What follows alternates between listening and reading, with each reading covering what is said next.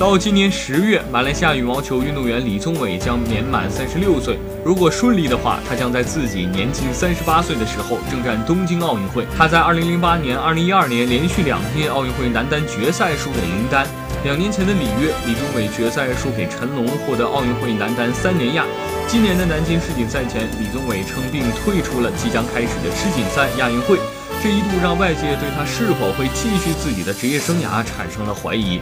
日前，马来西亚媒体证实，李宗伟正在中国台湾接受呼吸系统疾病的治疗。主教练米斯本希德克最近发短信问候李宗伟，李宗伟回复：“教练不必担心，我身体很好，应该没有问题。”